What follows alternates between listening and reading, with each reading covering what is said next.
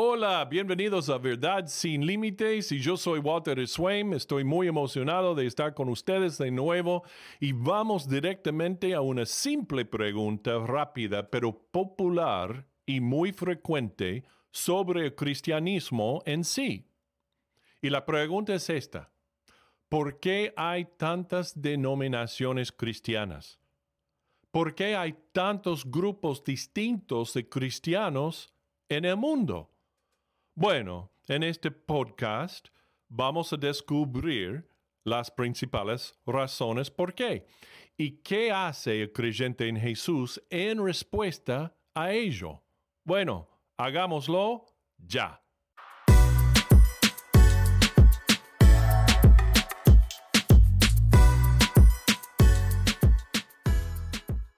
Bueno, bueno, bueno. En este podcast especial vamos a responder a esa pregunta común y frecuente sobre el cristianismo, pero justo antes, primero, para que puedas recibir lo último de verdad sin límites y ayudar a otros a crecer más fuerte en su fe y seguir a Jesús también como tú, entonces te pido que hagas clic en like o hacer clic para seguir el podcast y también comparte un enlace a este podcast o otros de nuestros podcasts a todos los que puedas. Ahora, la, la, gran pregunta y respuesta, vamos a ver y responder a ella ahora. Bueno, tal vez has sido un creyente durante mucho tiempo y asistías a una iglesia de una determinada denominación cristiana durante mucho tiempo.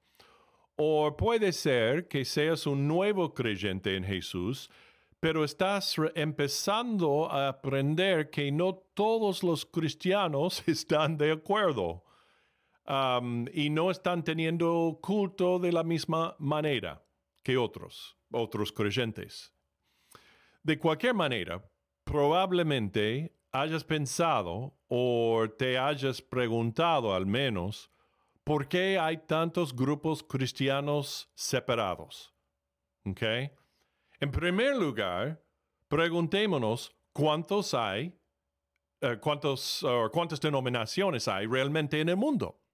Según el Centro para el Estudio del Cristianismo Global del Seminario Teológico Gordon Conwell en los Estados Unidos, calculan que a partir de 2019 hay 45 mil denominaciones cristianas diferentes en el mundo. Creo que sería mejor hacer la pregunta antes de la pregunta. y esta es, ¿qué es una denominación cristiana? Una denominación es un grupo organizado de iglesias cristianas que mantienen el mismo sistema de creencias y método de culto y tradiciones. Y para hacerlo aún más confuso, hay un gran número de grupos o subdivisiones dentro de cada grupo o denominación, denominación principal de iglesias. Y ahora volveremos a la pregunta céntrica de hoy, y es ¿por qué hay tantas denominaciones cristianas? Bueno, es una pregunta que se me ha hecho a menudo, incluso recientemente, y es ¿por qué no hay una sola iglesia verdadera? ¿Por qué no pueden llevarse todos bien uno con el otro? Eso es muy buena pregunta. Y después de todo, para los primeros años de ser establecido por Jesús y luego con los apóstoles como su fundación, el cristianismo, como se ve en la Biblia, era solo una iglesia, extendido por los hogares en las ciudades ah, de todo el imperio romano, especialmente en, ese, en aquel entonces. Pero resulta que a lo largo de los siglos, desde la ascensión de Jesús y el asombroso día de Pentecostés poco después, hay algunas razones claras por las cuales que ciertos grupos cristianos se dividieron y otras por razones no tan buenas y otras por razones sensibles. Y esas razones son básicamente estas. Número uno es a causa de la herejía doctrinal.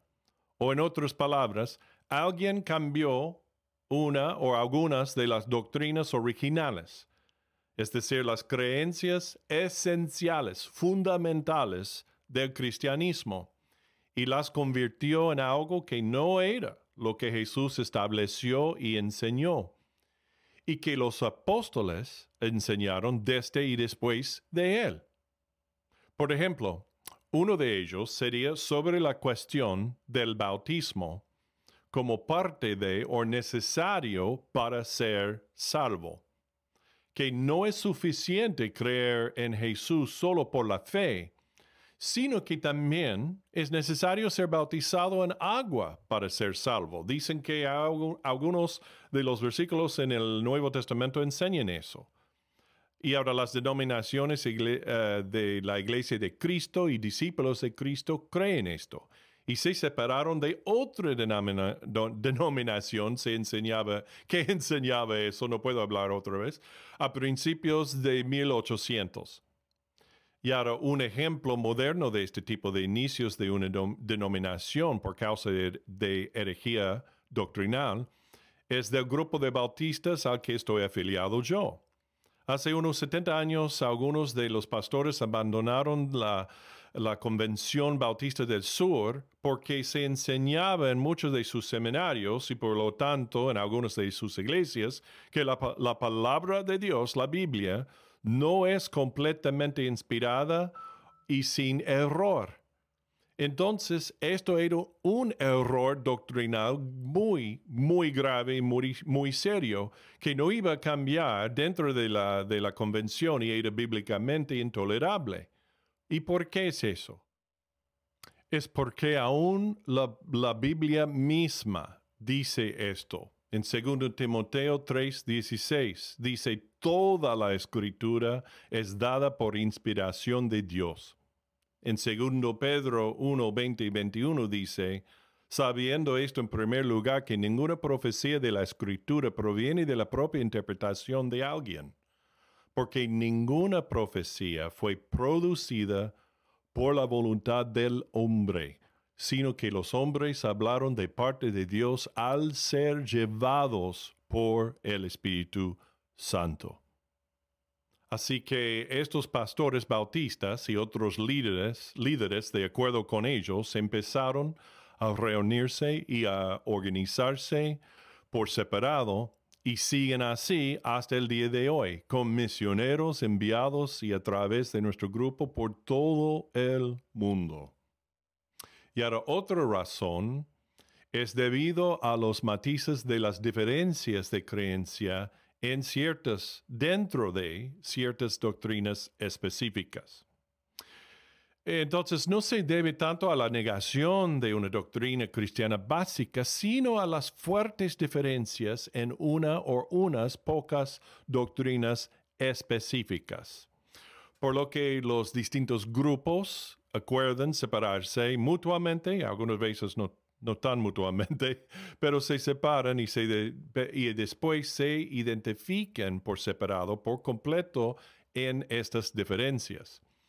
Un ejemplo de esto sería los bautistas, por ejemplo, debido a su fuerte creencia en el bautismo y cómo se debe hacer. Otro ejemplo serían muchas iglesias carismáticas, divididas así en las asambleas de Dios, la iglesia pentecostal unida y otras más, muchas más. O, por ejemplo, hay bautistas reformados y no reformados. Hay aún bautistas del séptimo día, etc. Otro motivo de que, porque hay muchas denominaciones cristianas, es debido a la unión de ciertos cristianos en torno a un determinado líder. Este es el caso principalmente de lo que se denomina denominaciones protestantes de línea principal. Hombres como Martín Lutero, los luteranos, Juan Calvino, los calvinistas, Juan Wesley, metodistas, ellos protestaron contra la deriva doctrinal de la Iglesia Católica y trataron de reformarla. Pero cuando eso no iba a suceder, cuando fue muy aparente esto, entonces otros que creían lo mismo que estos líderes clave se unieron en torno a ellos. Y entonces nació una nueva denominación distinta de otros con otros líderes y por nombre. Y otro motivo que no es tan bueno es debido a las diferencias personales entre los líderes de la iglesia y sus iglesias. En otras palabras, tiene mucho menos que ver con cualquier creencia doctrinal esencial o simplemente con diferentes comienzos con diferentes líderes en diferentes lugares, pero por motivos, mm, honestamente, por decir más egoístas o por no caminar en el espíritu y en paz unos con otros como deben o como debieron hacer. Probablemente hubo un estallido entre los líderes debido a que uno quería estar a cargo sobre el otro o cualquier otro conflicto personal innumerable. Y entonces iglesias enteras y grupos de iglesias enteros se fueron para ir con cierto líder o grupo de líderes, a pesar de que básicamente creen lo mismo en cuanto a Dios y la Biblia y así asá, pero siguieron con ese líder para que sea él el líder sobre todos. Y ahora, en estos tiempos en que vivimos, otra de las razones por las que las denominaciones se separan desde dentro y forman otras nuevas no es por conflictos doctrinales o personales, sino por cuestiones bíblicamente morales. Esto está ocurriendo principalmente en las denominaciones, especialmente ahora entre los presbiterianos y también los metodistas. Y es porque tienen graves diferencias de creencias y prácticas ministeriales cuando se trata de cuestiones de LGBTQ, el matrimonio del mismo sexo o específicamente las cuestiones del transgénero.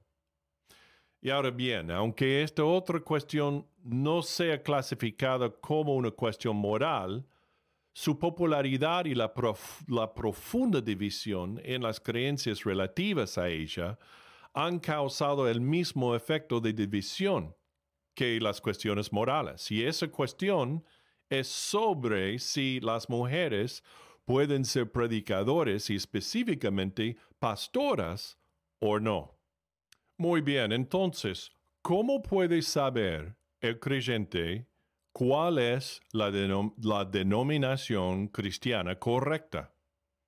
Bueno, de verdad, es la que se aferra a las doctrinas bíblicas originales que Jesucristo estableció y los apóstoles continuaron como fundamento de la verdadera iglesia cristiana. Y ahora, un resumen extremadamente básico de esas doctrinas cruciales e inmutables que Dios nos dio son, primero, la doctrina de la Trinidad, que es un Dios solo, pero en tres personas. Otra doctrina esencial es la persona de Jesucristo, que Jesús nació de una virgen, nació plenamente hombre y plenamente Dios. La otra doctrina básica es la creación y el hombre, que Dios creó todo, incluyendo al hombre y a la, mujer. Y el hombre pecó contra Dios y por lo tanto todos han pecado y están bajo el juicio de Dios. La próxima doctrina básica es el Evangelio. Jesús murió en la cruz por nuestros pecados, fue sepultado y al tercer día resucitó literal y corporalmente de la muerte.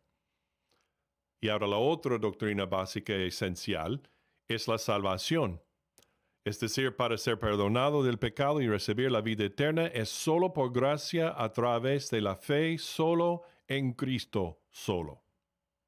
También la otra doctrina es la de la escritura, que es inspirada por Dios y es enteramente inerrante autoridad suficiente para toda la vida cristiana.